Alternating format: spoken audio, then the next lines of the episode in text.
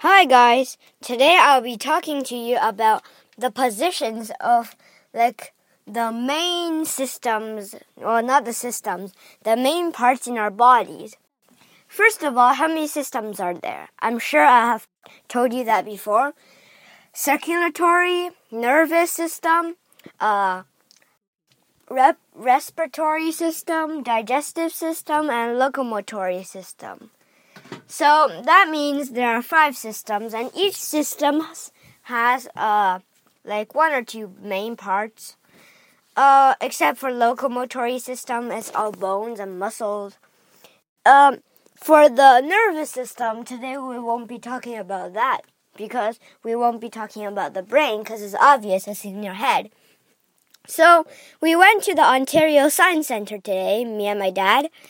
We went there and then we saw this like puzzle thingy, and then mm, you could just sort of put the things, put the stuff like lungs, your stomach, your intestines, your your uh, liver, your kidney, your lungs, your heart.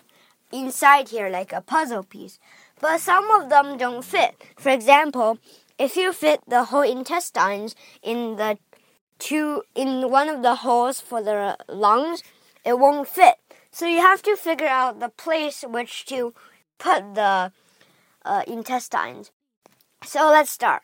First of all, on your two chests, your on your two chests, uh, there are two huge lungs. you breathe you breathe with them.